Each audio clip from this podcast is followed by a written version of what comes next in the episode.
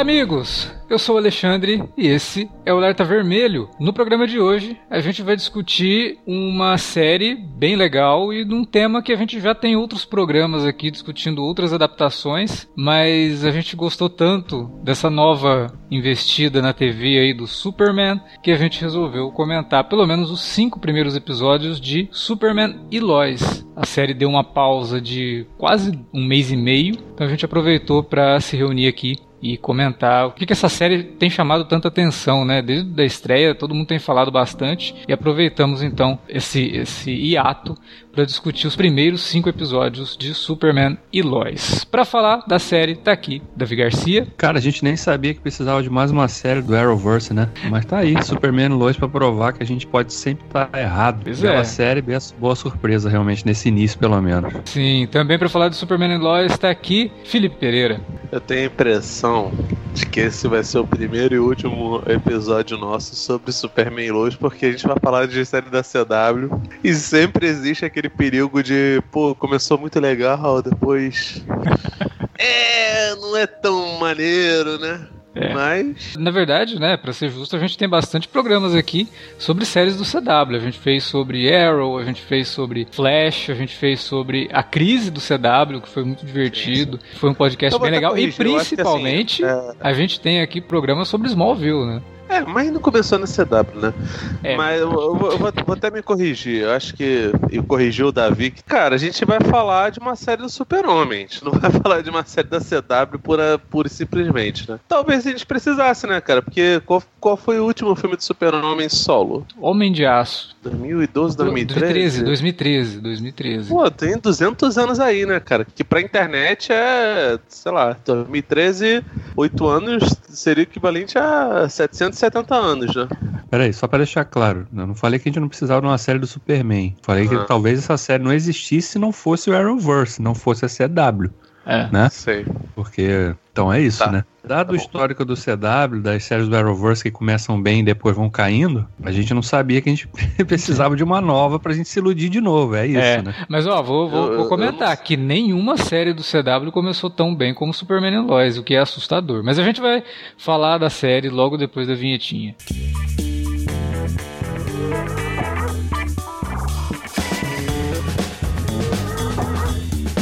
Agora ficou mais fácil ajudar o Cine Alerta a manter o conteúdo no ar e a produzir mais podcasts. Além do padrim.com.br barra cinealerta, onde você pode escolher um valor e contribuir mensalmente e ainda participar de um grupo secreto no Facebook para ter acesso antecipado aos programas, você também pode nos ajudar toda vez que for comprar aquele livro, filme, quadrinho ou o que mais você estiver precisando. É só entrar em cinealerta.com.br barra ofertas e conferir uma lista sempre atualizada das melhores ofertas disponíveis na Amazon e em vários outros sites. Você também pode encontrar produtos relacionados aos temas dos podcasts e o melhor, qualquer compra feita a partir de um link que você abriu no nosso site já garante uma ajuda pra gente. Ajude o Cinealerta a continuar produzindo esse conteúdo que você gosta. padrim.com.br barra Cinealerta ou faça suas compras a partir de cinealerta.com.br barra ofertas. Fique agora com o podcast.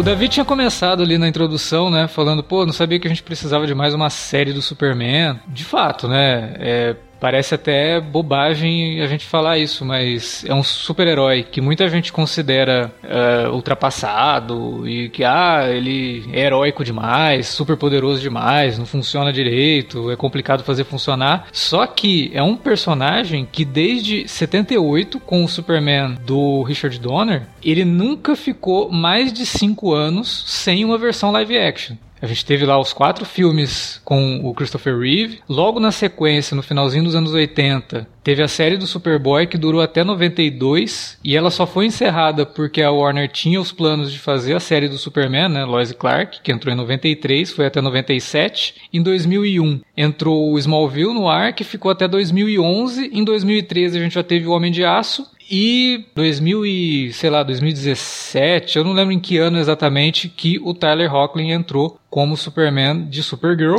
fazendo uma estreia aí do Superman em live action dentro do, do universo do CW, né? E hoje, se a gente for levar em conta, a gente tem dois Superman em atividade aí, levando em conta o Henry Cavill, que a gente não sabe se ele vai voltar ainda para fazer o Superman. Aparentemente tem planos para ele voltar, nem que seja lá no filme do Shazam. É bem curioso isso, né? E agora, 2021, a gente tem mais uma versão do Superman, dessa vez novamente para TV, com o Superman e Lois. Como eu falei ali na introdução, dando a tônica do que, que eu achei da série. Eu até fiz um vídeo sobre o episódio piloto, eu ia fazer vídeos acompanhando cada episódio lá no canal do, do Cine Alerta no YouTube, mas aí me veio na cabeça que as séries do CW, tudo bem, essa daí não é daquelas de 23 episódios, ela vai ter 15 episódios, mas acompanhar uma série fazendo vídeos toda semana para manter um, um ritmo, para mim é muito, muito complicado, porque eu que tenho que editar, eu que tenho que gravar e tal. O podcast, como é mais tranquilo, a gente até se arrisca a fazer minicast, né? Mas com vídeo a coisa complica, então eu falei, não, não vou, pelo menos a minha opinião do piloto tá ali, né? Depois qualquer coisa a gente volta para discutir discutir e com os cinco primeiros episódios da primeira temporada e esse ato aí que a série trouxe, né, até para trazer a última temporada de Supergirl no lugar e ficar aí até maio sem episódios novos, a gente resolveu gravar, né, um programa sobre a série. E a estreia, o piloto, cara, foi o melhor piloto do Arrowverse tranquilamente. E eu gosto muito do piloto do Flash, gosto muito do piloto de Arrow, acho pilotos bem legais divertidos e tal, que introduzem bem os personagens, mas o piloto de Superman and Lois realmente trouxe um peso, sabe? Trouxe uma atmosfera, algo muito diferente. Primeiro, muito diferente de qualquer coisa que tem no CW, ponto. Uhum. Né? E muito diferente do que a gente está acostumado com o Arrowverse. Tão diferente que todo mundo que veio me perguntar no Twitter, né? Ah, mas e aí? Eu preciso ter assistido o que do Arrowverse para assistir Superman and Lois?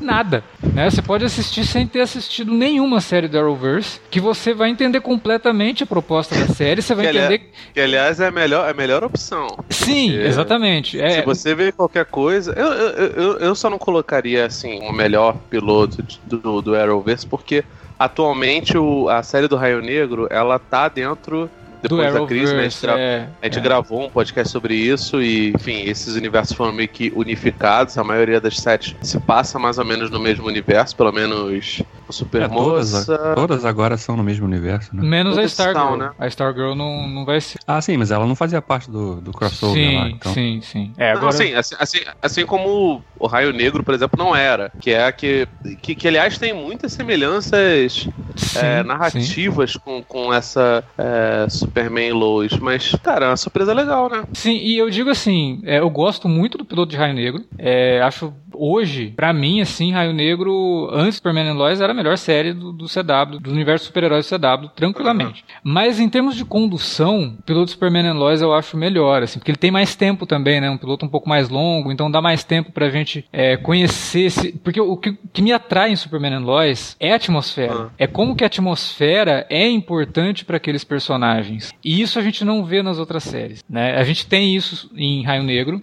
mas não é algo tão fundamental para a série. Tem uma cena, eu acho que está no terceiro episódio, que é o Clark. A série investe muito em momentos mais silenciosos, assim, sem diálogo, o que também é uma surpresa pro CW, né? Porque as séries do CW é todo mundo explicando tudo a todo tempo, né? Não que isso não, é, não aconteça aqui, acontece, mas Superman and Lois tem tempo para explorar isso, assim, cenas mais é, intimistas dos personagens. Tem um momento ali, eu acho que no terceiro episódio, que o Clark, ele tá sozinho ali na, na fazenda, né? Perto ali do celeiro, aí ele vê o trator o pai dele usava, né, para arar a terra e tal. E o trator tá lá, tá até bonito o trator, né, pela idade que tem. Aí ele levanta o trator e ele vê que tem um vazamento de óleo no trator. É, e tá, tá bem complicado porque tá tanto tempo parado que aquele vazamento já comprometeu a, a, a lataria ali do cárter, né? Onde fica o óleo do motor e tal. E a série é sobre isso, né? É sobre a superfície que todo mundo olha, vê aquela cidadezinha do interior dos Estados Unidos, onde todo mundo tem uma vida simples e tal, mas que no fundo tá com problemas. É uma cidade que tá passando por um momento de crise. A família dele é isso, né? A família dele que todo mundo vê como a família perfeita, porque ele é um jornalista bem sucedido, a Lois é a maior jornalista do planeta, né? Como é vendido na série, como ela é vendida desde os anos 80. Os filhos, né? É, tem um menino que tem problemas dele, é, que a gente vai discutir daqui a pouco, e tem o outro que é o, a estrela do futebol na escola, mas que para quem está vendo de fora é uma família perfeita, né, irretocável.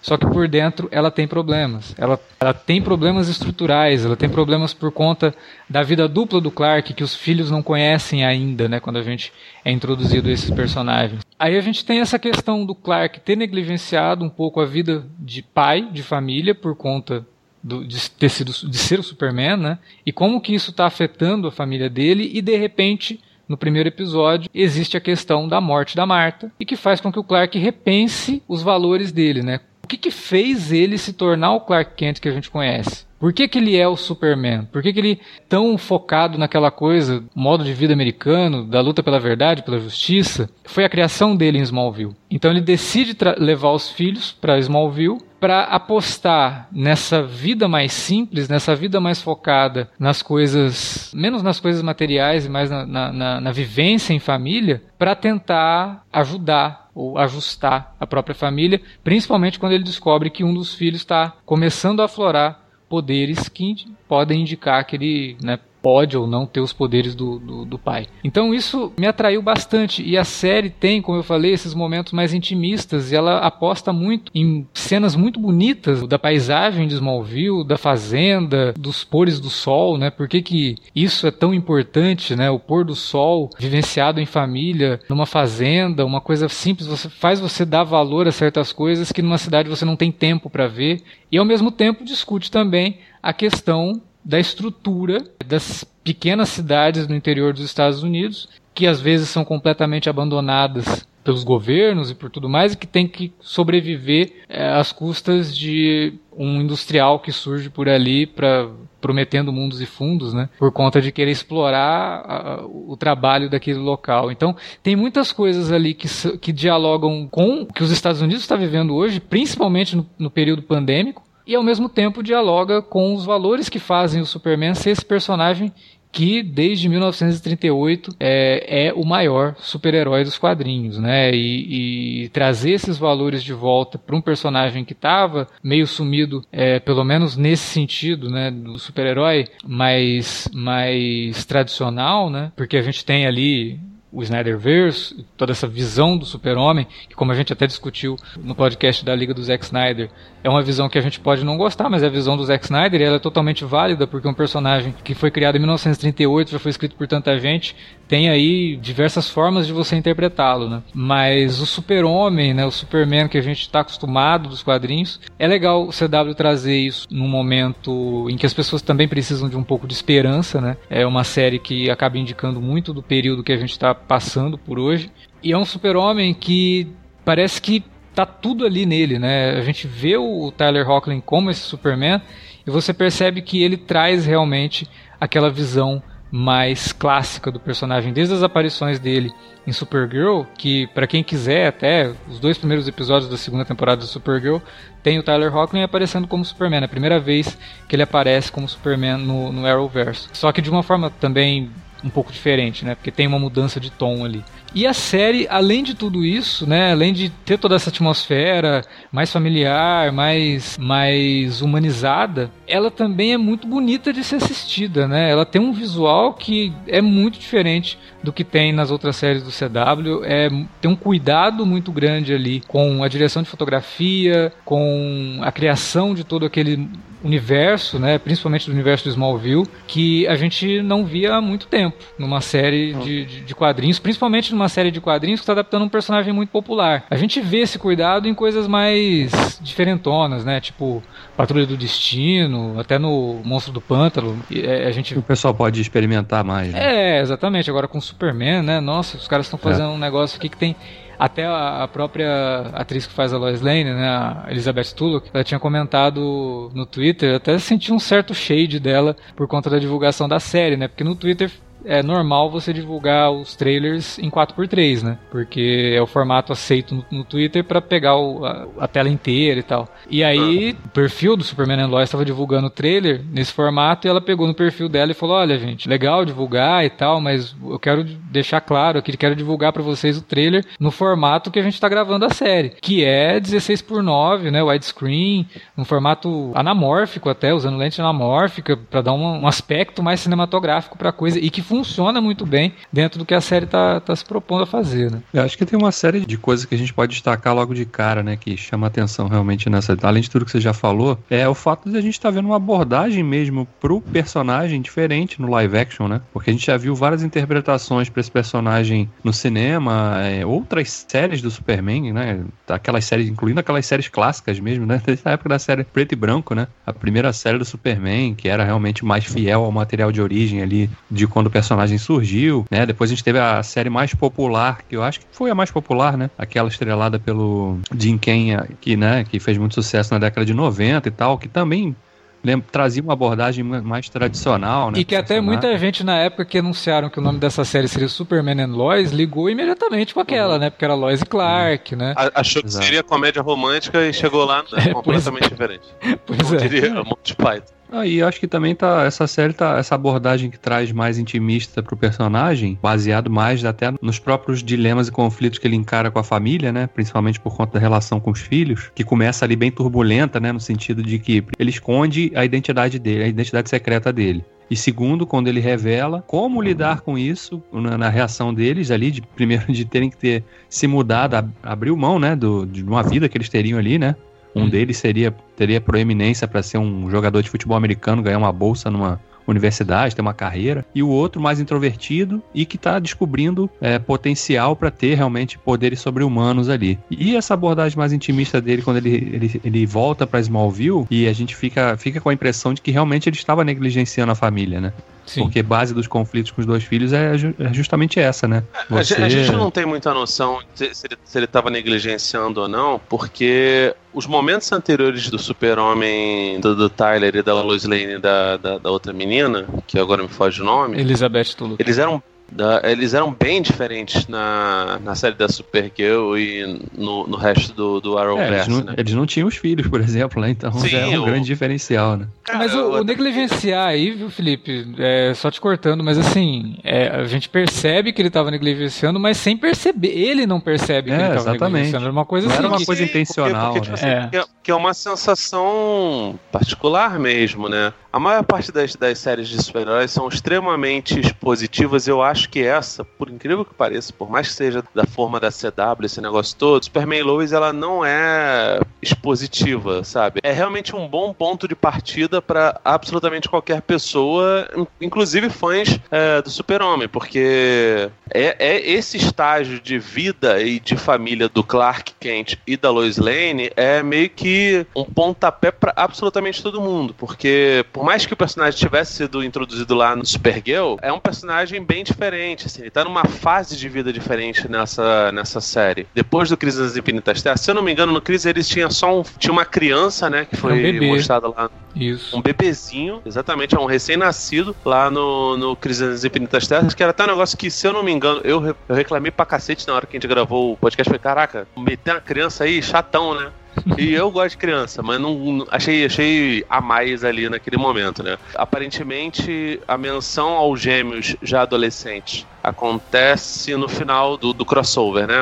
Sim, no, é uma das últimas cenas do, do, do último episódio do, do, crossover de Crise nas Infinitas Terras que mostrava que tinha mudado, né? Que o, o status quo havia mudado. Final da crise é o arqueiro criando um novo universo, juntando os universos, né? Uhum. Então é como se ele tivesse pego é. alguns elementos que ele viu durante a crise falar, não, vou fazer uma coisa melhor aqui para esses dois. Eles merecem algo melhor. Não sei se. E, e, a, Tá, enfim, não sei até que ponto ele tinha ciência sobre cada um dos detalhes disso, mas claramente foi isso que, que foi estabelecido. E a partir desse momento, a gente vê uma, uma história bem diferente em relação aos personagens, inclusive o, o Superman e a, a Lois Lane. Então, assim, o, o status quo é diferente da, da do, do, resto da, da, coisa toda. Eu não sei se isso teve a ver com o lance da pandemia, de é, existir uma ideia de, gente, vamos vamos contar nossas histórias de maneira separadas, até para não, não dar problema de contaminação essa coisa toda. Então, o universo acredito. compartilhado talvez não seja a melhor coisa do mundo. Não, acredito que isso aí foi uma coisa que foi mudando, né? Porque essa série já ela tinha sido anunciada antes do. Uhum. Né, na época do crossover, né? Quando o crossover estava sendo exibido, já tinha lá a coisa de, o piloto já tinha sido encomendado, né? A série ainda não tava, não tinha, não tinha um sinal verde, mas já eu ia lembro... ser produzido um piloto e tal. Então, eu, eu, né? lembro, eu lembro até, David, tipo assim, ter dessa série ser meio que uma resposta. Como foi lá a série do, do dos filhos do Arqueiro Verde que, que não vingou? Uhum. É, para o para o cancelamento. Para o cancelamento não, para o fim de, de, de, de Supergirl, né? Ou pelo menos parecia que ser, seria algo que daria ao menos um legado, sabe? Em relação a isso. Não, é, não pra mostrar assim que, olha, a gente vai encerrar Arrow, né? O Arrow ele, ele se encerra com uhum. crise. É, aí depois teve o anúncio que a sexta temporada de Supergirl seria a última.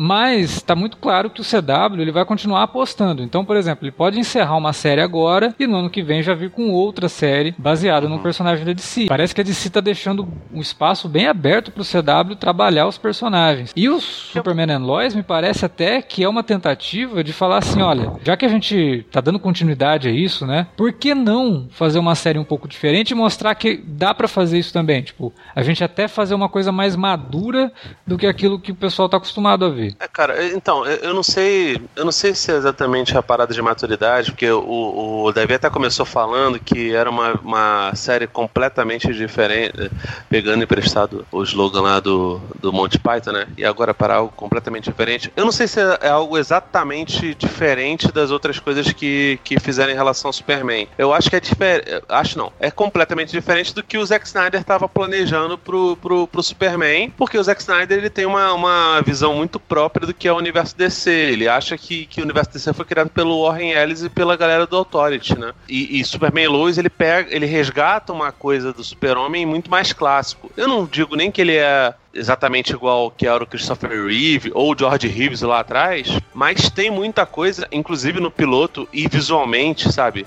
Uhum. É, parecido com o dos irmãos Fletcher lá, que eram os caras que, que lá nos anos 30, 40 fizeram as primeiras séries do Popeye, primeiras séries do, da Betty Boop e do próprio Superman. É uma é, animação espetacular, inclusive. Quem... Anima... Nossa, maravilhosa, que não, não era nem. Era seriada, mas passava no cinema como curtas-metragens e era sensacional. Aquele, aquele logo do Super-Homem com, com, fundo preto e meio triangular, ela tem muito mais a ver, que, que inclusive é usado nesse, no piloto dessa série, né, como um, uma espécie de prólogo, é, que, que, mostra aquela cena da clássica da, da, capa da Action Comics, ela tem muito mais a ver com o escudo do super-homem nos Irmãos Flecha do que no, em relação às primeiras histórias do Jerry Siegel e Joe Shuster, tá ligado? Sim. Então, assim, eu acho que vale muito a pena que eles façam esse tipo de referência, porque é um resgate do, do, do super-homem clássico. E, e, meio que isso tá na moda, porque você pega... A gente falou até no podcast sobre o, o Snyder Cult, que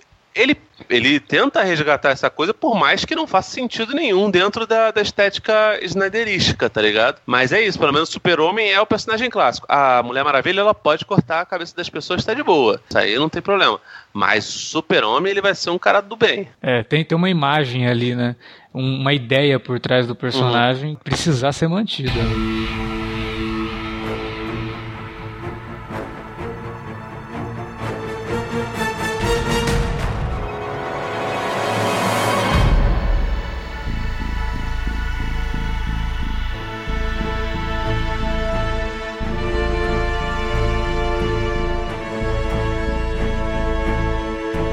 outra grande diferença que a gente vê aqui é que esse Superman, diferente das outras abordagens, geralmente é pegavam lá o Superman início de carreira, né? É, encontrando e conhecendo os seus antagonistas. Aqui é um cara muito mais experiente, né? Ele já, já, já passou por muita coisa, né? Já teve seus embates com o Lex Luthor. Tanto Sim. que o Lex é um personagem muito mais voltado, ligado a Supergirl atualmente dentro desse universo do dentro, dentro do Arrowverse do que com o próprio Superman. Então ele permite, com isso ele permite que esse personagem já, te, já esteja numa numa outra fase, já tem experimentado várias coisas, e agora a gente possa ver um cara realmente mais maduro, né? Um personagem mais maduro. Não só do ponto de vista de idade, porque, sei lá, a série não fala quantos anos ele tem, mas dá pra chutar ali, que ele já teria ali uns seus 40 e poucos, né? Sim, sim. É, até a, a própria Lana, no primeiro episódio, fala, nossa, ele tá igual quando ele saiu daqui, né? É, o que não é verdade, porque a gente viu no, gente no, viu no, no último episódio que ele saiu de lá com 16 anos, mas tudo bem. Tudo é. bem, tava bem diferente. É porque ela tava apaixonada na época. É, aí pode ser, pode ser. Guardou aquela lembrança. Parece até que é uma brincadeira com aqueles, aquele jovem Clark do Christopher Reeve, né? Porque, para mim, assim, tem todo aquele lance, né, do Richard Donner, pô, escrever na parede lá, verossimilhança, né? Que todo mundo na produção do filme tivesse isso em mente na hora de fazer o filme, deu super certo. O Superman 78 é um clássico absoluto do gênero de histórias em quadrinhos no cinema. Mas se tem uma coisa que eu não compro é aquele cara que pegam para fazer o Clark Kent jovem, que na verdade parece que tem uns 40 anos já, tipo, o cara não parece que tem 15 aquele cara virar o Christopher Reeve, entendeu? Pra mim aquilo não, é, não tem verossimilhança nenhuma, mas enfim. Eu acho que o Felipe tocou num ponto que é bem interessante, porque a série, embora ela siga um caminho próprio de interpretação do Superman, assim, mesmo trazendo toda a questão de que é uma versão mais clássica do herói, ela traz elementos de várias adaptações. Essa importância de Smallville pro Clark é algo que é fundamental em Smallville, a série. Né? A série, quando termina, a grande mensagem do, do Jonathan, do espírito do Jonathan para ele é sempre lembre-se de Smallville. Né? Toda vez que você estiver sozinho, lembre-se do que você passou aqui. Né? Lembre-se do que você aprendeu aqui. E é essa tônica toda da coisa que Superman and Lois traz aqui vem de Smallville, ao mesmo tempo que todo o lance dele pós morte do pai, né, do Jonathan, pegar o cristal, sair em viagem pelo mundo, é totalmente do, do, do, Superman do Christopher Reeve. A gente viu isso no primeiro filme do Superman. E eu acho que isso dita bem o respeito que eles têm, não só com o personagem, mas com as outras adaptações, sabe? De trazer esses elementos e um elemento, assim, que também é, é mais, mais contemporâneo, né? Que é o Clark Kent jornalista, jornalista sério, e não aquele Clark Kent que a gente via nos filmes do Christopher Reeve, que era um Clark Kent mais sem jeito, assim, todo desastrado né? Que era uma interpretação da época, mas que no pós-crise mudou completamente com o Superman do, do John Byrne, que foi adotado pelo Lois Clark lá nos anos 90. O Clark era um grande escritor, o Clark era um cara que vai lá e pega, rouba da, da, da Lois Lane a primeira matéria para poder entrar no, no planeta de ar. Rouba não, né? Ele só escreve primeiro que ela. É, porque ele era o personagem sem poder falar que era o personagem. Ele venceu tudo, escreveu rouba, a matéria rouba, e roubou. Rouba, rouba. É aquilo rouba. é antiético. É, Aquilo ali na, na, faculdade de jornalismo é a primeira, primeiro período fala assim: se você for super, Superman, não faça uma matéria com você mesmo. Exatamente. Tá lá. Tá lá. Tá no manual. Exato, tava mesmo, eu lembro disso aí. Enfim, é, aí o que, que acontece? A gente tem uma série que ela consegue juntar tudo isso, criar uma narrativa própria, né? Que também busca um pouco nos quadrinhos recentes do personagem. Hoje, o Superman ele é um pai de família nos quadrinhos, só que é de um filho só, no caso o Jonathan, que é um superboy, ele tem superpoderes e atua como super-herói, inclusive. E que aqui a série se afasta um pouco, né? Ela, o Jonathan, na verdade, não é o filho que até agora mostrou superpoderes, porque eu ainda acho que isso vai acontecer. E o filho que, que, mostra os poderes é o Jordan, que é o menino que tem é, sérios problemas, né, psicológicos. Ele tem Não, problemas, problemas de ansiedade, assim. Exatamente. De, ele claramente é, é, é, depressivo e nesse ponto eu acho que ele conversa até com uma, uma história que eu sei que o Alex adora. É um dos, dos, dos clássicos máximos aí do Superman no, no, nos anos 2000, que é o, o Identidade Secreta do Kurt Busiek. É, é uma história de, um, de um rapaz que ele vive no mundo real. Ele se chama Clark Kent, ele nasce no, no, no Arkansas e do desenrolar da história ele descobre que ele tem os mesmos poderes da, da sua contraparte no, nos quadrinhos. Né? Uma das quatro histórias mostra ele muito preocupado com a condição das filhas dele. Né? Ele tem duas filhas, não são gêmeas, mas é uma filha mais velha e outra mais nova, um intervalo de idade pequeno, assim, provavelmente uns dois, três anos. E ele fica preocupado se as meninas são têm, têm poderes ou não, né? O gibi é engraçado porque ele fica testando elas. E, cara, é uma situação meio limite, tá ligado? Porque até então, os garotos têm 14, né? 14, 15 anos, né? O, é, acho que é 15 16, né? Tá mais pra 15 16 do que 14. 15, é. é, enfim, eles são, são bem novos, eles são menores de idade ainda até pro Brasil, porque a maioridade nos Estados Unidos é 21. Entre 15 e 16, cara, é difícil você controlar esses hormônios, essas coisas todas, né? De repente eles decidem, por conta de, um, de uma questão familiar, ir. Uma questão familiar uma questão até, entre aspas, capitalista, ir morar em Smallville e resgata toda aquela, sé aquela série de coisas que tinha lá na série do, do. A gente até fez um podcast bem legal sobre, onde o Vilker fica muito bolado porque ele acha que eu não gosto de Smallville, mas pior que eu gosto. É isso que eu, eu nunca entendi essa bolação do, do, do, do coisa. E resgata muita coisa, né, cara? Sim. Não só o visual, que é claramente a fazenda dos Kent é a mesma fazenda de Smallville. Não é. foi reutilizada. Pô, cara, mas é. Não, não é, não é. 75%, 79%.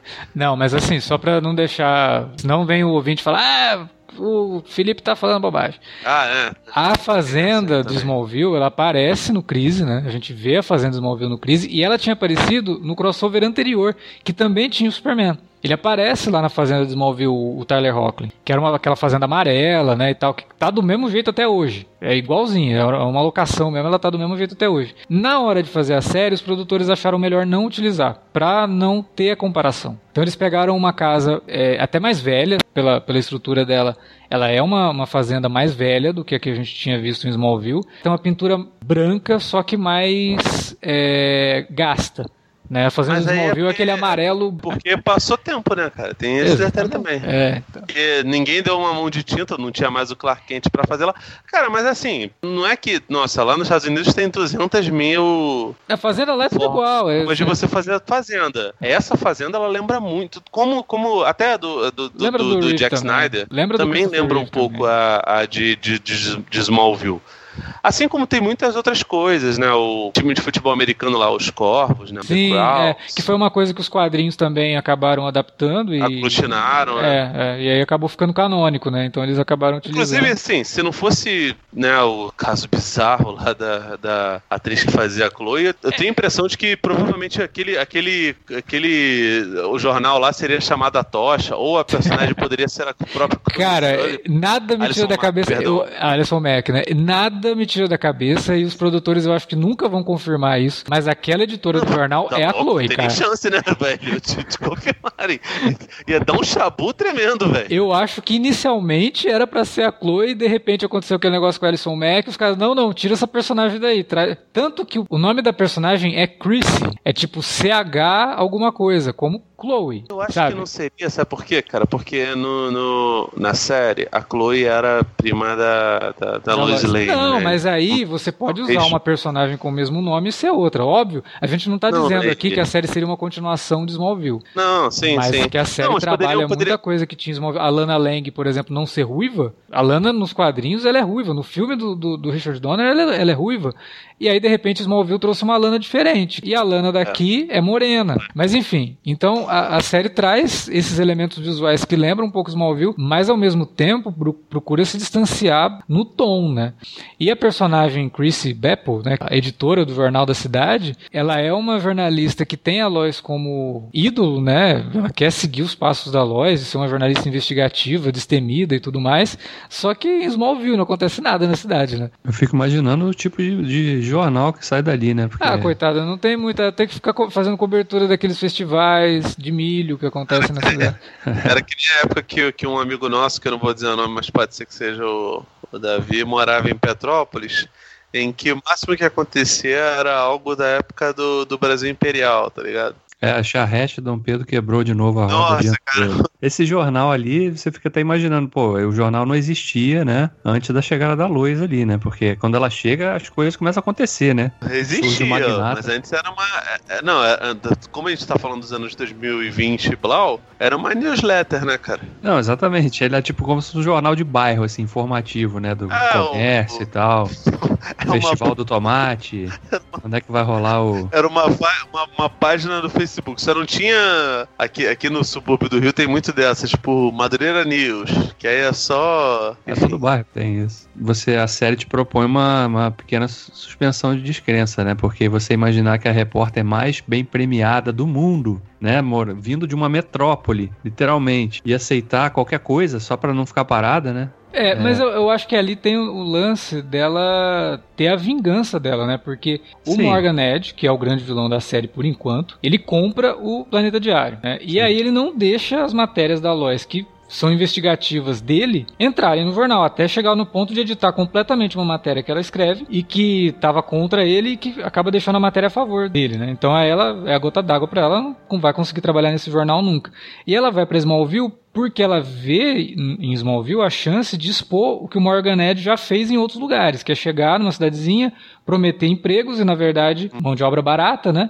Trabalho com salários baixos, né? Congelados. Ela, ela aproveita a oportunidade de cobrir em loco uma exploração filha da puta do, do, do, do sujeito. Exatamente. E aí usa o próprio nome para alavancar um jornal que é local, que, tipo assim, que realmente era basicamente. Você vai tomar banho, né? O o, o, Davi, você que é uma pessoa da cidade pequena, você sabe muito bem que jornal local funciona perfeitamente. Para classificados, então. De qualquer forma, a série traz para Lois nesse sentido uma função, né? Que é mais do que ser só Lois Lane, só a mulher do Clark Kent, só a garota em perigo, só a mãe dos meninos, sabe? Ela é uma jornalista e ela tem ali uma missão, que é investigar o Morgan Edge.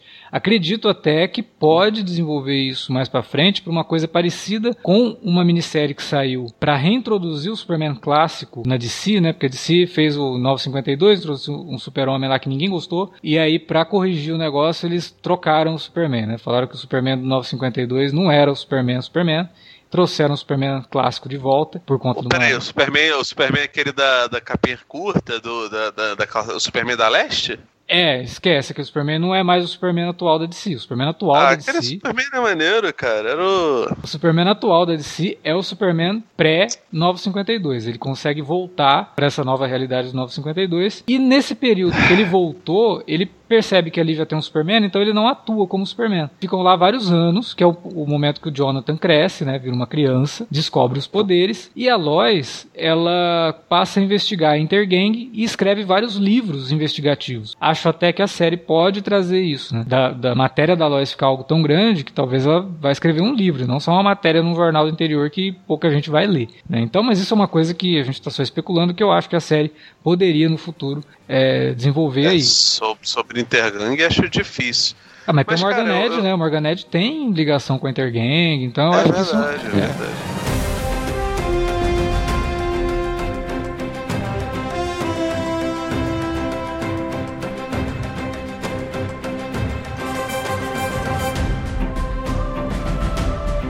Cara, eu acho que assim, pelo menos até aqui, eu achei a série muito autocontida dentro da, da, da, sua proposta. E aí eu tô falando da ideia de universo compartilhado dentro do canal, né? Do que é a CW. E aí, tipo assim, eu, eu, não, não desgosto tanto das coisas que a CW tem feito, porque, enfim, não é, é claramente voltado para o público mais da nossa idade, né? Pessoas que acompanham quadrinhos há algum tempo, algumas décadas e que são mais velhas, têm seus 30 e poucos anos beirando 40, um pouco mais.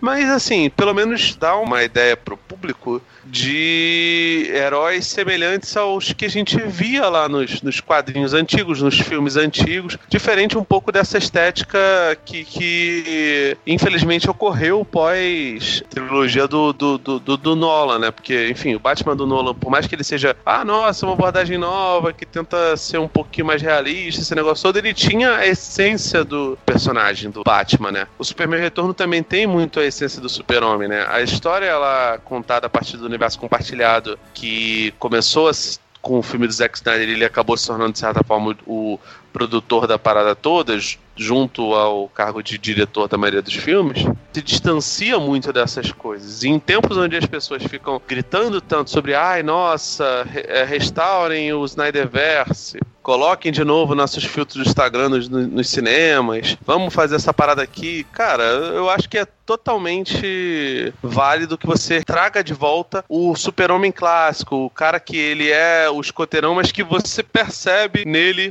e na, na, nas atitudes dele a necessidade de, do mundo de ter um personagem assim, de ter um cara que é de fato um escoteiro, um herói clássico. É, trazer o Superman de volta para ter uma certa relevância como um herói importante mesmo para os nossos tempos, né, de, de mensagem e tal, e mostrar que aquela visão que muita gente tem, eu acho que até o Davi mesmo já comentou disso, né, de enxergar o Superman como aquele cara que é muito poderoso, muito certinho, que, pô, o que, que você vai colocar esse cara para enfrentar? E aí você cria uma série dessa que coloca o maior dilema dele algo pessoal. Uhum. Né? E eu acho que é aí que tá a chave para trabalhar o Superman. Né? As melhores histórias do Superman são aquelas que trabalham o caráter mais pessoal do personagem. Smallville, não a série, a cidade, ela é o local de refúgio do Superman, assim como a Fortaleza da Solidão. Mas a Fortaleza da Solidão ela resgata a origem kryptoniana dele, enquanto que Smallville faz ele lembrar do porquê ele é o Superman. Então, quando ele tem algum Verdade. problema, ele vai lá falar com a mãe dele ou com o pai, né? Dependendo do momento que você está lendo o quadrinho. E aqui uhum. a gente vê isso e de repente ele chega em Smallville e, cara, a mãe dele morreu, a cidade tá quebrada, Tá todo mundo com problemas. A Lana Lang tem problema dentro de casa com o marido, com as filhas, sabe? E de repente aquele refúgio dele não tem mais a segurança que ele estava esperando. E, e, ele se é, sente é, culpado é, por não ter percebido porque, assim, isso. A, a, a, série. Tem, tem novelas da Globo que atualmente estão levando em consideração a questão da Covid, né? O Amor de Mãe, por exemplo, é isso. A série ela não leva em consideração a condição do coronavírus tal, mas, cara. Não, ela leva tá mais tão... em conta a questão do, da situação. É, do, socioeconômica, né? Socioeconômica dos Estados Unidos no período mas, Trump. É isso que ele tá levando é. É, sim, sim, mas o caos social, cara, é muito semelhante. Ah. A, é, é, muito fácil você traçar um paralelo do caos. Sim social e econômico que acontece em Smallville com absolutamente qualquer cidade brasileira por conta do, do da pandemia, do, do, do, do, da pandemia e do fato do governo federal não fazer força nenhuma para ajudar o povo a subsistir. Eu não tô nem falando de, de ter vida digna, não. Eu tô falando só de as pessoas não morrerem de fome, porque Sim. a realidade é essa. É, eu acho que também o grande diferencial, né, vocês estavam falando aí dos dilemas que o, que o, o, personagem Superman tem, geralmente, é o como ele usar o poder para encarar alguma coisa, mas a, o que a série propõe é diferente, né? Ele, o poder dele não serve para nada. Para né? resolver os problemas pessoais dele, que é uma pergunta que ele faz lá no Superman do Richard Donner, né? Quando morre o pai dele, ele fala, cara, todos os meus poderes, as minhas habilidades, e eu não, não tinha como salvar ele. O pai dele morre de infarte. O que, que adianta ele ser o super-homem? Nada. Né? Não, é, o, e, e, o Kevin Costner também morre de, de uma condição natural, que é o furacão, né? Condição da natureza. As pessoas ficam boladas, ah, nossa, o Zack Snyder ele tem uma visão autoral, não sei o que, assim, é uma visão autoral que não tem absolutamente nada a ver com o personagem clássico, porque o personagem clássico, desculpa, ele não, não deixaria o Kevin Costner morrer lá no Man of Steel. É, ele... os dilemas são opostos completamente, né? O super-homem, é. ele, se, ele se pergunta então, assim, por que, que ele tem os poderes e não consegue salvar o pai, enquanto que no Homem de Aço, eu tenho todos os poderes e eu tenho que ficar aqui parado, sem fazer nada, porque eu preciso ficar escondido. E, e né? assim, eu preciso me, me ocultar da humanidade. Boa, uma reclamação que boa parte dos, dos, Não digo nem que são fãs do Superman, porque, enfim, os, os caras. As pessoas que acho que são fãs do Superman, elas vão fazer que nem eu, vão ser taradas por absolutamente qualquer adaptação do personagem para qualquer tela, né? Se eu tivesse oportunidade, eu veria até. A, a, eu ouviria o, programa de rádio do Superman. Eu veria todos os episódios do, do, da animação dos irmãos Flecha, porque eu gosto do personagem, eu gosto de ver as múltiplas versões. Eu não tenho nem problema com, sei lá, Titãs, por exemplo exemplo, não é uma série que eu gosto, mas eu entendo que ela seja diferente do que era os quadrinhos do Jorge Pérez e do Marvel Wolfman. Eu não tenho problema com isso. Meu problema é com relação à essência. E muita gente ficou reclamando que o Tyler, ah, nossa, ele é magrinho, ah, nossa, ele é baixinho, como se isso fosse um impeditivo.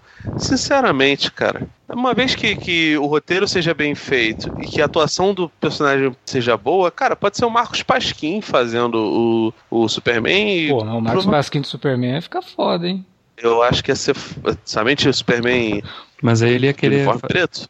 Mas ele ia querer gravar sem camisa, né? É, tem um isso. Ele ia fazer uma tatuagem essa, essa, de, de, com o S ah, no é peito para poder aparecer sem camisa. Eu gosto muito da forma como ele interpreta tanto o Superman quanto o Clark Kent, né? Porque tem essa distinção. Só que o Tyler, ele trabalha a distinção do Superman Clark Kent de uma forma muito diferente do que a gente está acostumado. Que não remete ao Jim Kane, por exemplo, que fazia o Clark Kent espertão e tal, e o Superman também, né? Não tinha muita diferença ali de quem que era o Clark Kent, de quem que era o Superman. O que eu gosto no Tyler Hoechlin é que ele não precisa ser o Clark Kent desastrado, ele não precisa ser o, sabe, o sem jeito. Em alguns momentos, você percebe que ele ser meio bobo, e aí eu coloco bobo entre muitas aspas, ingênuo, na verdade seria a palavra melhor, não é um personagem, não é uma máscara que ele veste para fazer com que as pessoas não liguem ele ao Superman. Ele ser ingênuo é parte dele, porque você vê ele dessa forma, por exemplo, no quinto episódio, falando do festival. A empolgação dele, de que não, vocês têm que conhecer esse festival, porque eu cresci dentro desse festival, nossa, era muito legal, a minha mãe levava as coisas lá para doação e não sei o quê. Você vê que essa ingenuidade dele, ele consegue traduzir isso em algo genuíno. Ele não uhum. precisa se, se transformar num, numa caricatura, né, como por exemplo, a interpretação do Quentin Tarantino, né, de que o Clark Kent é uma caricatura dos seres humanos, né, e que o verdadeiro é o Kal-El, o Superman,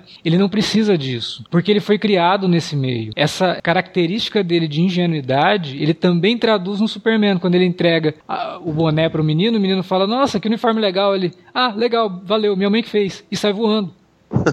É, não é. Cara, sabe, sabe, por que isso acontece? É, você pega isso na vida de pessoas comuns, cidadão civil que, que tá lá. É, você nasce, cresce, é matriculado numa, numa escola, seja ela pública ou particular. Normalmente, se você fica nessa escola durante muito tempo, é, existe uma identidade sobre você que pode ser boa ou incômoda, a partir do momento que você, suponhamos que seus pais se mudem para outra cidade, você vai para outra escola, para outro ambiente, para outro oicos, e você tem a oportunidade de mudar que é a sua personalidade. Isso acontece principalmente quando você vai para a faculdade, né? Pessoas que vão para o ensino superior, mas isso não é uma realidade, infelizmente, para todos os brasileiros. Da mudança do ensino médio para o ensino superior, você pode, sabe, se transformar, inclusive de, de personalidade. Eu encaro essa visão do super de Smallville e de Metrópolis meio que isso, sabe? Ele, isso até é desenvolvido nos episódios, né? Ele se desvencilha da cidade, mas evidentemente guarda algumas semelhanças com o que era o Clark de, de antigamente. E quando ele vai para Metrópolis, ele, ele, ele modifica. A partir do momento que ele volta para a própria cidade, ele volta a ter contato com aquelas raízes e volta a ser um sujeito até mais simples simples do que ele já demonstrava dentro da redação do, do Planeta Diário, porque, enfim, a gente não vê isso aqui porque a, a, parte em que ele trabalha no Planeta Diário dura, sei lá, segundos. É, porque ele já chega e é demitido. Exatamente. Corte de, de, de, verba do planeta, porque o Morganed comprou, o primeiro que vai embora é o Clark Kent. É isso, né, gente? É coronavírus.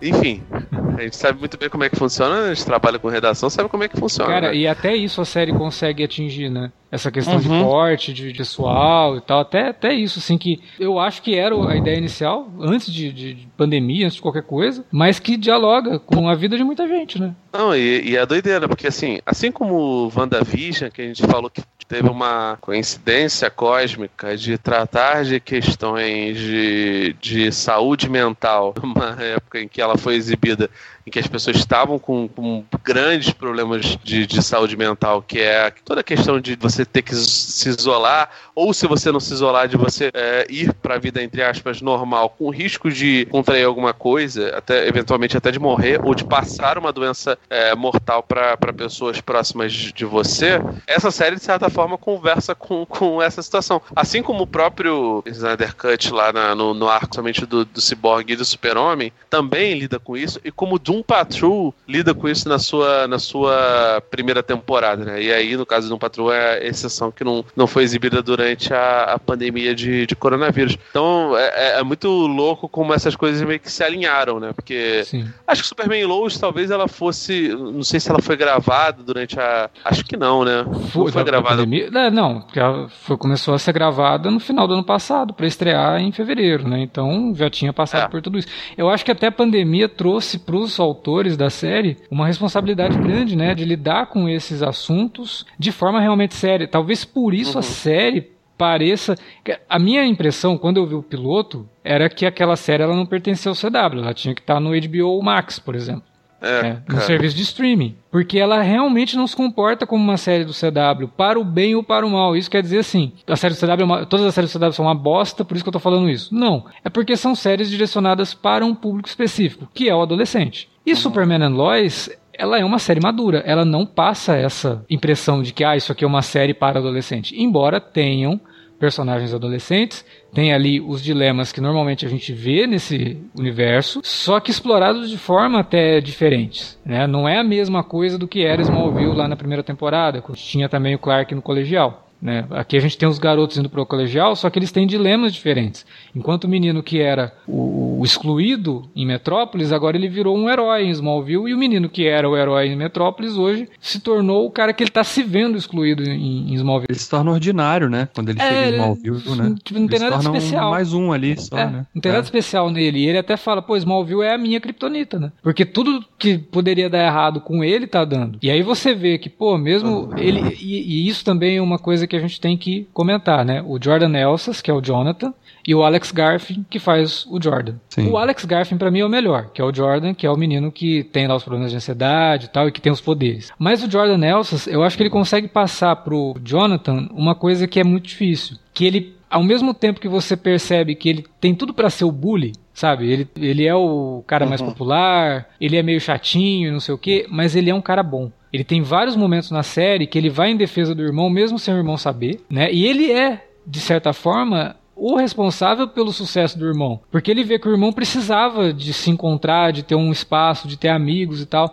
E aí que ele chega pro pai e fala: Não, deixa ele jogar futebol, né? Ele precisa disso, ele tá se enturmando, deixa ele. E de repente o moleque desponta como melhor que ele. ele... E não só nisso, né? Ele, inclusive, quando ele, é claramente desde o início, desde o primeiro episódio, que quando surge lá a filha mais velha da Lana, Uhum. Ele claramente já tem um interesse nela, né? Porque eles tinham passado um tempo ali no visitando a avó, né? Já, já conhecia a menina, ele claramente tem um interesse nela. O próprio irmão é que dá o empurrãozinho, né? Sim. Quando sim. ela chega lá no. no foi, foi, até no quinto episódio, né? Que eles estão falando da festa, pra assim, ah, então vamos na festa, sei o que tal, o que, que você acha? Aí ele, ele intercede por lá, eu antecipar as coisas aqui. Ele, ele vai sim, ele vai com você sim, tá? Cara, mas isso, isso aí eu acho que faz todo sentido porque, cara, a gente tem que sempre lembrar que o, o nome do personagem é Superman. A parte super é a parte kryptoniana mas ele tem uma criação. Ele, ele é como era o Spock no, no, na série clássica de, de, Jornada nas Estrelas, né? No caso, o Spock ele era metade humano, metade vulcano e ele tinha essa linhagem genética. No caso do, do, do Kal-El barra Clark Kent, ele não tem essa linhagem genética, mas ele não foi criado pelos kryptonianos. Então esse laço dele com a humanidade é uma coisa completamente natural. E isso é uma coisa super comum você passar suas qualidades e defeitos pros, pros seus filhos, herdeiros, né? né? Então, assim, a, a, criação que ele dá pro, pro, pro Jordan e pro Jonathan, ela condiz muito com o comportamento dos dois. O Alex começou falando que achava que o menino que faz o, o Jordan é melhor. Eu também acho. Mas, cara, o garoto que faz o Jonathan, ele manda muito bem. Os dois são muito bons, cara. Os dois são muito bons. E, pô, isso tá vindo de pessoas que, assim, que, normalmente não gostam de adolescente em série. Eu sei é, que o tá Felipe tá não gosta, eu também não curto, mas, Nossa, cara, detesto, eles mandam detesto. muito bem. Eles mandam muito os, bem. Os, os, meninos mandam bem. Aliás, o elenco todo, a menina. A, a que faz assim, a filha o... da Lana Lang também, a Indy Navarrete. Sim, né? ela. Nossa, ela,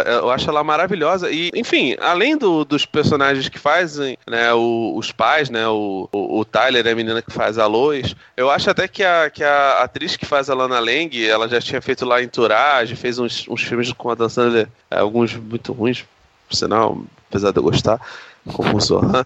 Mas assim, eu, eu sempre adorei ela, adorava ela no Entourage. Eu acho que ela manda muito bem, assim. Ela, ela, ela é bem o limiarzinho ali da, da, da menina, garota, clássica, a, a linda garota que a gente se encanta, mas que não, não é exatamente uma, uma femme fatale e que tem um talento talentozinho dramático, ela manda muito bem. E o, até o sujeito que faz o, o adorável garoto odiável, tá ligado? Que é o esposo dela, manda muito bem, sabe? O elenco tá muito afiado. Cada personagem que... tá exatamente onde ele precisa estar.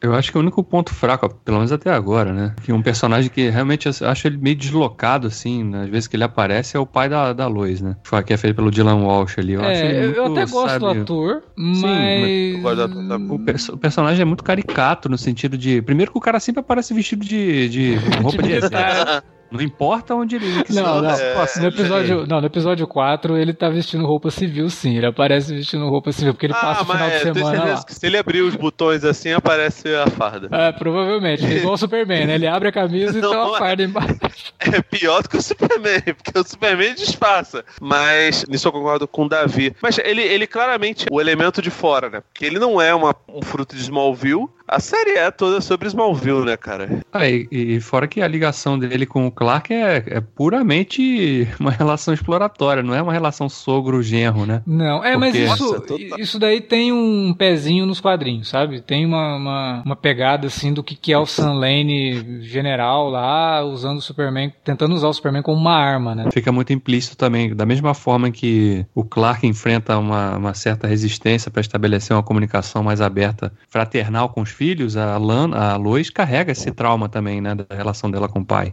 Sim. Né, porque sim. ela também se sentia negligenciada por ele só enxergar, só viver Eu... pro trabalho, né, da mesma forma que os garotos passam a enxergar o Clark e depois descobrem que ele é o Superman, né? Sim. Vou te falar, eu acho que tem uma parada muito positiva que é a relação de confiança entre o Super e ele enquanto autoridade dos Estados Unidos. Tipo assim, ele realmente parece ser um cara muito ligado à família ao ponto de, olha, entre vocês e o governo, eu vou preferir vocês. E isso daí é uma parada que normalmente não é bem trabalhada em personagens militares perto de heróis, sabe? Toda vez que a gente vê o General Rosa no Hulk, é uma parada meio assim, não, eu sou workaholic, foda-se, tá ligado? É, ele, ele é um cara que ele tá disposto a fazer o melhor para a segurança nacional. Eu sacrifico o relacionamento da minha família porque eu sei que fazendo isso eu tô garantindo a segurança da minha família. É, então, ah. o, a, ao meu ver, o General Lane aí, ele tem um pezinho mais pro lado da família do que pela segurança nacional. Você tá entendendo? Eu acho que isso daí ah, é uma... não sei não. Ele até briga lá ah. com eles por eles terem ido pra Smallville. Ele fala, não,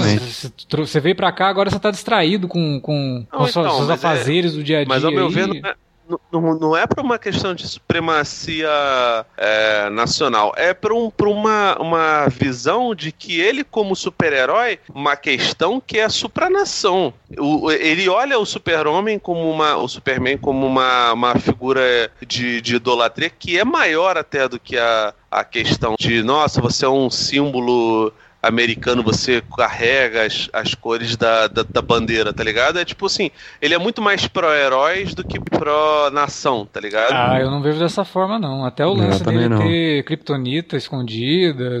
Cara. É, fora que. Fora que o arco dele que tá sendo preparado pra, pra temporada é que ele vai se voltar contra o Superman, né? Em algum momento. Porque, a é, ideia é, é, a Kryptonita é a mesma parada do, do. Do Batman também ter, né? Pois é. Mas se ele, ele tem é porque ele não confia nacionalista. Totalmente. Ah, não. E a gente é, tem porque... essa questão dessa trama que está sendo trabalhada na, na série a respeito do Luthor, do Capitão Luthor, né? Que a gente é. não sabe se é o, o Alexander Luthor ou se é um outro Luthor. Vamos trabalhar com a hipótese de que ele é um Lex Luthor de uma realidade é, alternativa. Nossa, é, esse, esse arco aí é um negócio que eu quero.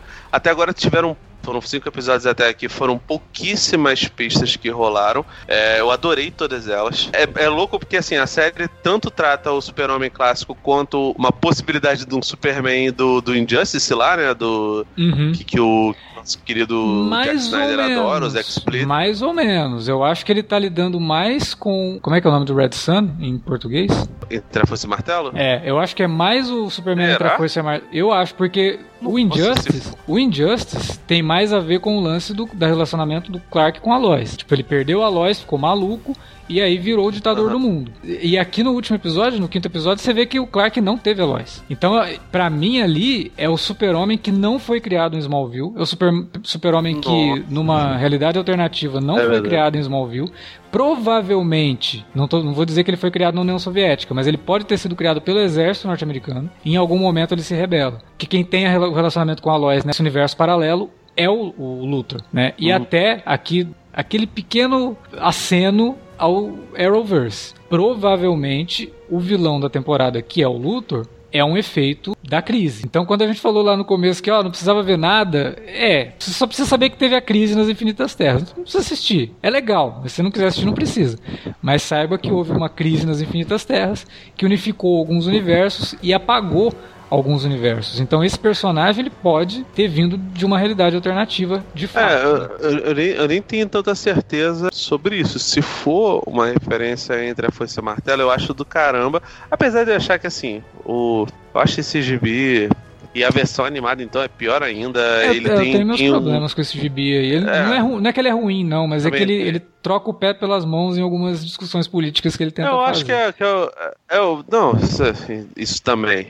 Mas eu acho que o. Mas aí também é um, é um dos Estados Unidos, né, velho? E aí o pessoal que gosta da, da gente falando de política fica mais feliz ainda. Mas eu acho que o problema dele é mais é, coisas que o Mark Miller normalmente coloca nas histórias dele, que assim, que tem, tem ideias sensacionais que no final das contas, quando você vai ver ela desenvolvida, você fica. É. Podia ser um pouquinho, sabe? Um pouquinho mais, mais digerido. Não vou mais dizer mastigado, mas poderia ter sido melhor digerido e ter, traria coisas mais positivas. Mas, cara, até agora, eu acho que é, que é do cacete que, que, que sejam essas coisas. Eu acho que, que o, General o Lane, ele é extremamente pró-Superman e, e a própria Lois, né? Pra, usar o nome do, do seriado aí pra fazer nossa propaganda, em comparação com qualquer outra versão, porque, sei lá, tudo bem, tem um hiato aí, isso aí pode fazer a gente ter uma visão um pouco enviesada da, da, da história, mas é, eu nunca vi uma história onde o General Lane ele tenha um viés tão voltado para o Superman, saca? A, a essa altura do campeonato. Provavelmente nesse ponto ele já teria dado mais mostras.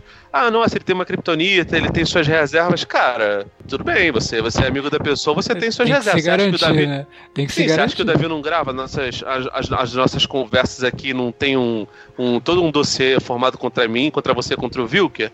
Pra, pra quando acontecer uma briga ele jogar isso na nossa cara? É evidente que ele tem. Ele já mostrou o seu, inclusive. E tenho certeza que ele já te mostrou o meu também. É, tipo. Torre de Davi. Babel, Davi é o Batman desse grupo. Exatamente, não, ué. Aquela cena tá Eu tenho, eu tenho a Kryptonita bem guardada aqui. Ah, tranquilo.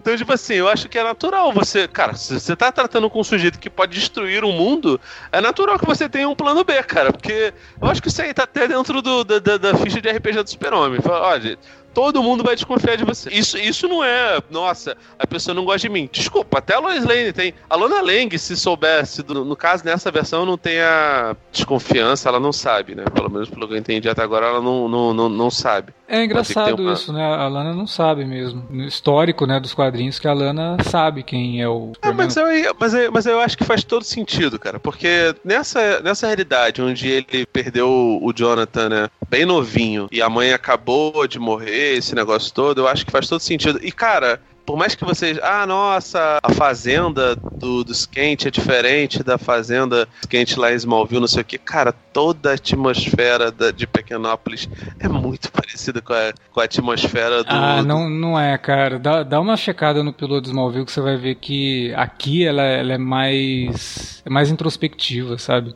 É bem mais Não, bucólica, sim. né? É, Não, sim, mas eu, não- mas, eu, mas eu não tô dizendo. do- Porque, tipo assim, as primeiras temporadas de Smallville, ela tem aquela parada de, de ser é, meio X-File, né? De ser o caso da Sim, semana, o Krypton Freak, esse negócio todo. Mas se você for ver lá o, o, o espírito da. ci- Exclui essa, essa situação. Se você for pegar o espírito e o caráter da cidade, enquanto cidade, fora os, os freaks de, de, de Kryptonita, cara, tem muito dessa, dessa, É, dessa não, situação sim, do pessoal valorizar a coisa toda.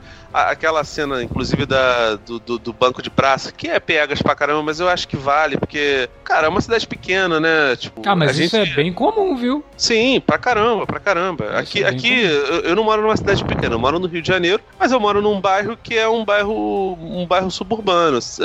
Agora com o Covid, não dá nem pra você ficar louvando as pessoas que morreram, porque, né, infelizmente morre muita, tem morrido muita gente, né, cara? Enfim, o, o Rio tá beirando mil mortes diárias. Então, assim, morreram pessoas aqui da minha rua, inclusive. É, eu mudei tem pouquíssimo tempo. Morreram pessoas das duas últimas ruas onde, onde eu morei é, nesse meio tempo. E não teve tempo das pessoas terem digestão disso, porque, enfim, as praças elas são povoadas de gente irresponsável. Mas se tivesse numa situação normal, cara, a praça aqui perto ela, ela teria o, o nome, pelo menos um banco, em homenagem ao, ao- ao tiozinho do bar que, que, que morreu aqui na rua de baixo, tá ligado? Isso aí é uma, uma, uma parada bem comum. E Smallville, ao meu ver, por mais que tenha todo esse lance de casos da semana, esse negócio ela captura também essa parada. É, é por isso que eu gostava tanto de Smallville, porque ela juntava vários elementos de, de coisas bem diferenciadas, até umas paradas meio Twin Peaks da vida. é, no, no, no bom sentido pelo menos, e conseguia traduzir dentro da série de uma série onde mostrava o super-homem adolescente. Esse espírito está aqui. Só faltou uma cena no moinho. Tipo, o Jordan podia levar a filha da Lana lá. Será pode, que vai ter? Acho que vai ter, hein, cara. Pode ainda ter.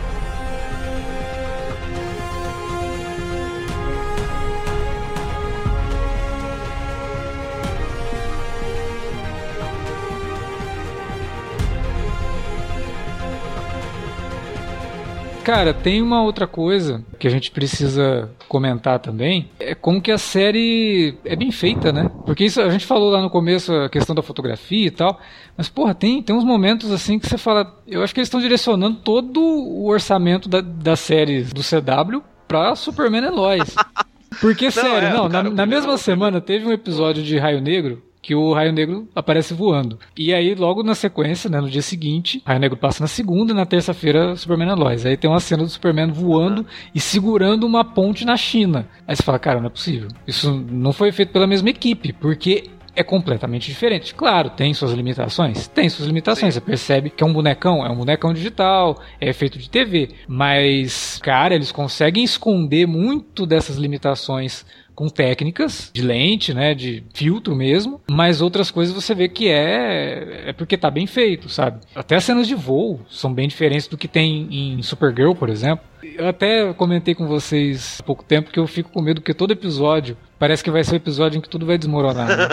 Você vai assistindo e fala, ah, vai é ser hoje. De areia, né, cara? É, vai ser hoje que vai ter o episódio. E não teve, né? Até o quinto episódio, assim, eu acho que a série conseguiu não. manter uma, uma consistência muito boa. Não, não que todos os episódios sejam excelentes, eu achei o quinto e o quarto episódios um pouco mais fracos do que os três primeiros, mas nada assim que, nossa, que episódio horrível. Não, são bons episódios. O quarto ainda até comentei com, com vocês, né, que me trouxe um pouco de Smallville, porque era um Freak of the Week, tinha o, o carinha afetado por Kryptonita, e aí a gente vai descobrir que eles estão trabalhando a questão da Kryptonita X, que eu acho que a série tá brincando aqui com Kandor. Eu acho que porque a, a Kryptonita X nos quadrinhos, ela foi criada acidentalmente pela Supergirl e ela é uma Kryptonita que dá poderes para pessoas comuns. Ela dá poderes de kryptonianos para pessoas comuns. A série traz isso, ela traz dois personagens que estavam com poderes semelhantes aos do Superman. Só que uhum. no último episódio, um desses personagens, antes de morrer, pega e fala: "Nós voltamos, Kal-El. Você não está mais sozinho." E morre.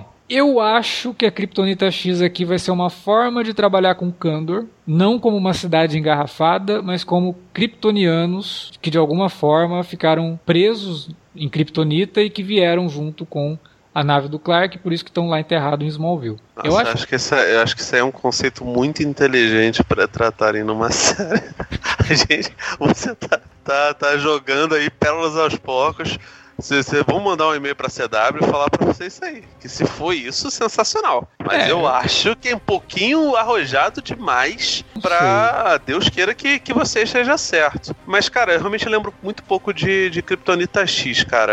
É porque é um negócio aí... que foi pouquíssimo usado. É um conceito lá da Era de Prata, isso aí. É, pois é. Tipo, eu lembro pra ser bem sincero, nem lembro se eu li isso em histórias, eu lembro de ter lido isso naqueles, naqueles almanacs, sabe? É, história uhum. do Superman, tipos de Kryptonita. É, é... é, até legal eles trazerem isso e não se sustentarem só no efeito da Kryptonita como era em Smallville, né? Porque tudo acontecia por conta da Kryptonita. Ah, Aqui é, é um elemento que tá ali, mas apareceu já o Thaddeus Killgrave, que foi uma, uma bela surpresa e eles conseguiram adaptar bem o, o Thaddeus Killgrave. E vai ter o Donovan na série, né? Que é aquele vilão lá que tem uma ligação com a Intergang, com o Morgan Edge, que faz. Que jogo, jogou, jogou na Bundesliga, né? Um Donovan. meia, gente. É.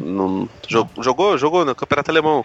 Era um vilão que a gente via muito nas histórias dos anos 90 do Superboy. Superboy que era do, do Cadmus. Super, né? su, su, Superboy havaiano, né? Com, com, jaquetinha. Com a jaquetinha. Que é o melhor Superboy, né? Ah, Superboy pra mim tem que ter jaqueta. Se não tiver e, e brinco, e brinco, meio funkeiro. É porque na época, na época não era isso, né? Na época o brinco era outra parada, assim, era um... mas enfim.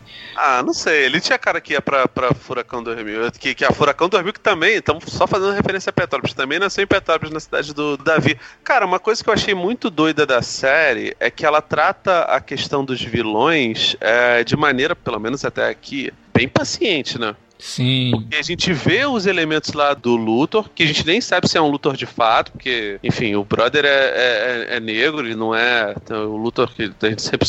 Pelo menos até aqui, não sei se pós-crise tem alguma diferença lá, se é o. Não, continua o sendo. Continua, continua sendo o irmão do Charlie Sheen? Continua sendo o irmão do Charlie Sheen e sobrinho do, do Gene Hackman. É. pois é, tem isso também. É... Mas aí ele tá em Supergirl, né? Ele, ele virou o vilão do Supergirl mesmo. Tanto que essa temporada ele vai ser o vilão. Ah, maneiro. É. Eu, eu adoro o John Cryer, cara. Eu acho ele maravilhoso. Pô, eu adoro é. o Lex Luthor dele, cara. Tipo, o Lex eu, Luthor eu... que ele consegue misturar o Lex Luthor do Gene Hackman, que é um Lex Luthor que eu não curto muito, mas ele consegue misturar o do Gene Hackman com o lado mais assustador do Luthor, porque tem uns episódios lá na Supergirl que ele fala, não, agora a porra ficou séria, que é outra pegada, cara. Uhum. Você fala, porra, o cara manda bem, sabe? É, ele fica não, naquela ele, fanfarronice, é... mas quando ele tem que pegar o lado mais sério do Luthor como um vilão ameaçador, ele consegue. Que as pessoas lembram dele lá no Two and a Half Men e acham que o sujeito é só aquilo, sabe? E de fato ele não teve grandes é, papéis fora o, o, o, Alan da série. Vou nem falar de Superman 4, que é sacanagem falar que são um grande papel. Mas. Assim, a série não trata. Garota de Rosa Choque. Tá ótimo, Garota de aí, aí é um bom papel. Aí tu não fala a mão de Garota de Rosa Choque que merece até um. Não vou dizer eles sozinhos, não. Mas você bota a mulher nota mil junto e mais um namorado de aluguel, de repente. de, de, repente eu tô falando, sei lá, são, são três nomes pra um filme só. Mas é isso. Vamos fazer essa trinca aí. Cara, a série não tem seus, seus grandes vilões, não são vilões clássicos tem seus opositores e, e até agora, na real, os opositores são as situações circunstanciais, né? São os meninos tendo que lidar uma condição nova, o menino deprimido que sofre de ansiedade lidando com novos poderes, ele descobrir que ele tem os poderes do pai, mas não são poderes tão grandes, né? Eles se depararem lá com o Jorel, que é feito pelo cover do Alfred Molina. É. Mentira. Pior que ele é ótimo ator. Robert De Bruce. Não, Angus McFadden. Mas assim. É, porra, é... o grande, grande herói escocês, Angus McFadden, que fez o Robert De Bruce no Coração Valente. Até é legal, né? Porque o Jorel, na, na versão do Snyder, é o Robin Hood. Nada mais justo você ter também um personagem medieval ali fazendo. É porque tu fala do Robert De Bruce, eu lembro logo do, da versão do Cacete Planeta que era o Robert De Bruce.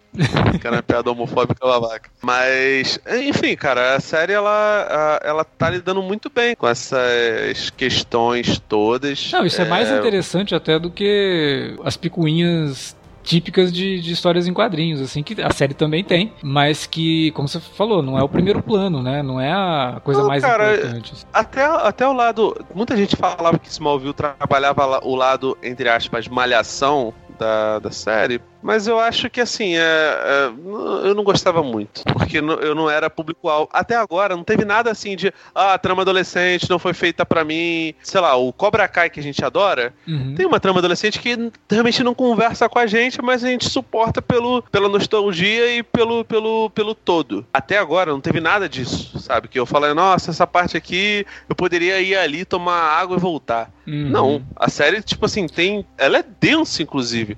Ela tem é. muitas semelhanças com outra série que a gente não sei se a gente chegou a gravar sobre, que é o Raio Negro. Sim. Que, que, cara. Eu acho que nossa, eles tomaram então... muitas notas com o Raio Negro do, de como mostrar uma família convincente. Porque para mim, uma das grandes vantagens do Raio Negro é você ter uma família ali com quatro personagens que são completamente nossa. convincentes e você se importa com cada um deles. As meninas, as filhas, elas têm um relacionamento entre elas que é muito de irmã, sabe? É muito verdadeiro. A forma como elas tratam o pai, a forma como tratam a mãe, assim. Tem os conflitos, mas não são aqueles conflitos artificiais só para gerar o conflito. São coisas que você olha e fala: é, eu veria uma família discutindo por causa disso. Não, no, no, no, caso do Raio Negro, a minha vontade é de que aquela ali seja minha família. Eu queria que meu pai e minha mãe fossem iguais a eles, que minhas irmãs fossem iguais, até porque todo mundo ali é lindo. E eu seria mais lindo, mais lindo ainda, porque eu até sou uma pessoa bonita, mas não sou tão bonito quanto, porra, o, o Jefferson Pierce lá da série. Meu Deus do céu, ele é, é um homem não, absurdo o, de bonito. O casting do CW sempre manda bem isso aí. Não, sim, mas é porque o Raio Negro ele, ele é especial. Todo mundo é extremamente bonito. Todo é, mundo. Eu fico é de bobeira, cara. Mas tem realmente algumas semelhanças com a forma como a família é mostrada. Eu acho que eles aprenderam muita coisa com Raio Negro, que é uma série que tem por trás ali o Greg Berlanti, né? Ele é um produtor executivo e tal, mas tem outros produtores que realmente mandam na série e que eu acho que trabalham muito melhor os conflitos é, familiares. E que aqui, Superman and Lois, eu acho que são muito bem trabalhados também. E, cara, no fim, eu acho que a gente está diante de uma série que, pelo menos a primeira temporada, assim espero, vai ser bem satisfatória. Não uhum. sei o futuro da série, ela já foi renovada para segunda porque foi um sucesso no CW. A estreia da série foi a maior estreia do CW em muito tempo. Foi o episódio mais assistido no CW na plataforma de streaming, então realmente a série todo mundo comentou na época e todo mundo comentou positivamente. Foi uma série que ganhou muito no boca a boca, né? Ela, ela teve um retorno muito bom. Tudo indica que a primeira temporada, pelo menos, foi muito bem pensada, muito bem traçada. Aliás, ela passa aqui no Brasil, ela tá passando não, não no, tá no ainda, canal. Não tá ainda. Meu Deus, cara, é absurdo isso, né, cara? É, é um absurdo que ela ainda não esteja sendo exibida de fato. Como é que você não passa a série do Super-Homem? Tipo, realmente não faz sentido. É, e uma série tão, tão bem produzida e que tá gerando tanto barulho positivo, né? Ela já, já deveria ter é, confirmado aí. Talvez a ideia desse hiato tenha ajudado isso, né? Talvez depois do hiato ela volte. Aí o pessoal falou, vamos, vamos fazer o hiato aí pro pessoal do Brasil se, se ajeitar. É, não, porque provavelmente já estavam com isso planejado e aí a WB falou, não, então vamos esperar passar o hiato, a gente piada. começa e aí depois do hiato passa toda semana sem ter que reprisar, né? Porque vai ter que. Lá nos Estados Unidos não vai ter reprise, vai ter uh, os episódios inéditos de Supergirl no lugar. Mas se fosse ah. no Brasil, eles iam ter que ficar reprisando esses episódios até ter episódio inédito, né? Eu sei que é uma série que, por enquanto, beira o impecável. Tem um elenco excelente, os roteiros estão muito bons, parece que realmente as pessoas pararam para pensar antes de escrever esses roteiros. A série está funcionando bem, os efeitos são bons, a produção está ótima. Espero, né, torço para que pelo menos a primeira temporada mantenha esse nível de qualidade aí por aí, cara. Eu gosto muito de ver, tipo, eu e a, e a patroa aqui, a gente tava vendo a série da WandaVision, né? Uhum. Acabou. E aí, tipo, começou essa série, eu vi um pedacinho do piloto, eu falei, cara, eu acho que você vai gostar disso daqui. E ela sempre foi muito mais fã de, de Batman e da DC do que da Marvel, né? Só que a Marvel, tipo, não dá lastro, né, cara? Porque eles fazem filmes bons, aí fica um pouco difícil você argumentar contra, sabe? É, então, assim, a série lidou com temas parecidos até, de certa forma, com o WandaVision. Ela tá gostando, tá vendo junto. É foda que agora vai ficar 200 semanas aí sem, sem, sem a, a temporada, né? Enquanto isso, a gente tá vendo o Falcão e o Soldado Infernal. Mas, cara, até ela gostou. E ela não tá acostumada com série da CW, com nada disso. Tipo, ela obviamente falou: esse não é o super-homem do, do cinema, não. Eu falei: não, não é, por favor, né? É, o super-homem do cinema tem muito mais pelo no peito. Ela não, é, foi isso que eu notei. E, mas tá seguindo, tá gostando, tá achando legal. É, uma coisa que a, gente a, deixou de comentar é. Você falou, ah, não é o Superman do cinema né, e tal, mas visualmente a série remete bastante ao Homem de Aço, né? Tem muita é, coisa ali é. que lembra muito o, o, visual do Homem de Aço, a estética, coisa mais Até a, a roupa do Jorel, inteligência artificial, acho que é bem semelhante. É, e, cara, sinceramente, eu acho até que ela, que ela eleva algumas coisas. Porque aquela cena dele congelando a água, né, para transformar em gelo e apagar a caldeira, aquilo dali é muito Superman o retorno do, do, do Singer. Do... É porque aquilo é super bem e... clássico, né? Usar o super sopro para fazer alguma coisa. É. Isso aqui é o super-homem, cara. Isso aqui é o Superman clássico. Isso aqui, nossa, velho, e a cena é tão, tão foda. Tudo bem que, ah, nossa, eles botaram vários filtros para não parecer tão feio a gente sabe que é uma série de, de televisão. Mas estão tendo gente... esse cuidado, né? Estão tendo cuidado pois de é, colocar gente... os filtros para não parecer tão feio. É alguma coisa. Flash, por eu, exemplo, vou... não tem esse cuidado nenhum. É, pois, pois é. Flash, no, na, nas últimas duas temporadas, assim, eu acho que teve uma redução de orçamento de metade. Porque, cara, tem umas cenas ali que é brincadeira. O negócio. É editado no Flash mesmo, do lado do. do... Enfim. O, o, eu, eu não vou dizer nada, mas tem amigos meus que podem se chamar Alexandre Luiz Rosa, que ficam defendendo que tem que, tem que aceitar qualquer CGI em cinema. Eu não entro nessa onda. Agora, cara, de televisão a gente sabe que tem, que tem limitação.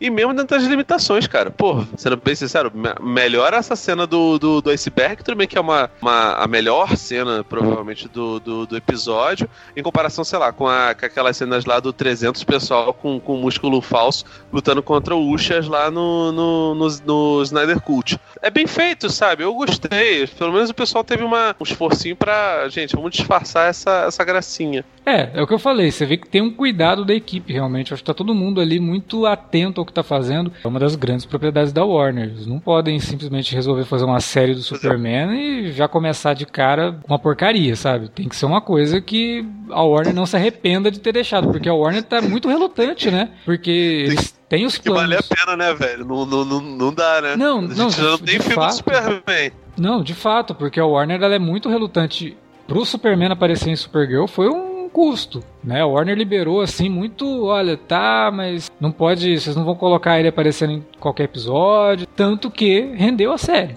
E a partir do momento que os caras falam, não, beleza, pode levar o Superman pra TV, faz a série aí. Cara, eles não podem fazer uma porcaria pra ser cancelada na primeira temporada e depois a gente ficar aí sem o Superman de novo na mídia, né? Eu acho que esse cuidado vem da equipe ali, mas eu acho que tem um pouco do dedo da própria Warner de cuidado aí, tá? É uma das nossas grandes propriedades. Tudo bem, vocês estão com Flash na mão, tava com Arqueiro Verde, mas de fato ninguém se importa com esses caras. Superman e Batman, não vamos fazer merda com eles, sabe? Principalmente na TV. Não vamos gastar essa bala com porcaria. Vamos deixar pra fazer merda com É, vamos. cinema. né? Exato, exato. É, mas enfim. Não que Matt Reeves, eu tô, tô acreditando, tô que nem o Vilker e o Flávio lá do Vortex que tá, falou que vai fazer 200 posts aí, que nem o. Vai, vai, vai, vai defender até o fim esse, esse The Batman aí. Não, eu tomara acho que- seja bom, né? Pô, cara, É eu, o mínimo que a gente espera, né? Eu tô gente- querendo, eu tô, eu tô muito com o coração aberto, tá ligado? Essa abordagem, pelo menos, que eles estão trazendo pra série, traz um frescor, novo personagem, ao mesmo tempo que respeita boa parte do cânone dele. E esses cinco primeiros episódios dão uma boa impressão, uma boa primeira impressão, né? A gente fica na expectativa aí que os outros dois terços da temporada façam jus também e mantenham pelo menos esse nível aí e tragam novas surpresas, né? Porque a gente tá tendo semana após semana aí, a gente teve algumas pequenas boas surpresas e que isso continue, né? Até o, até o final da dessa temporada, pelo menos. É, pois é.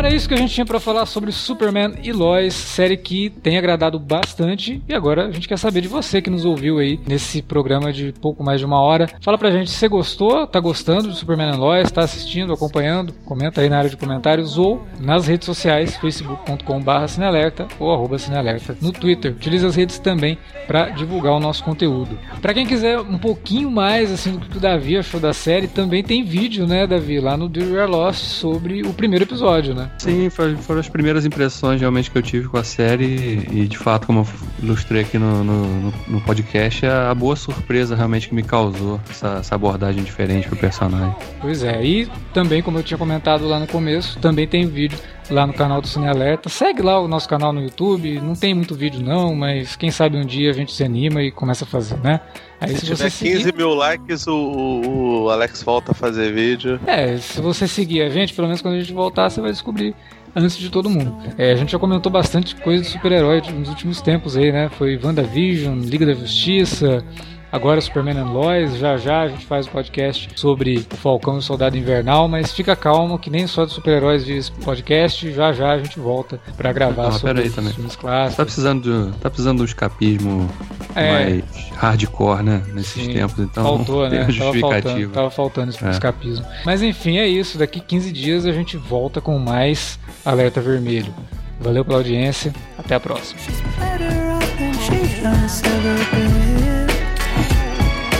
Now she's made at peace with everything.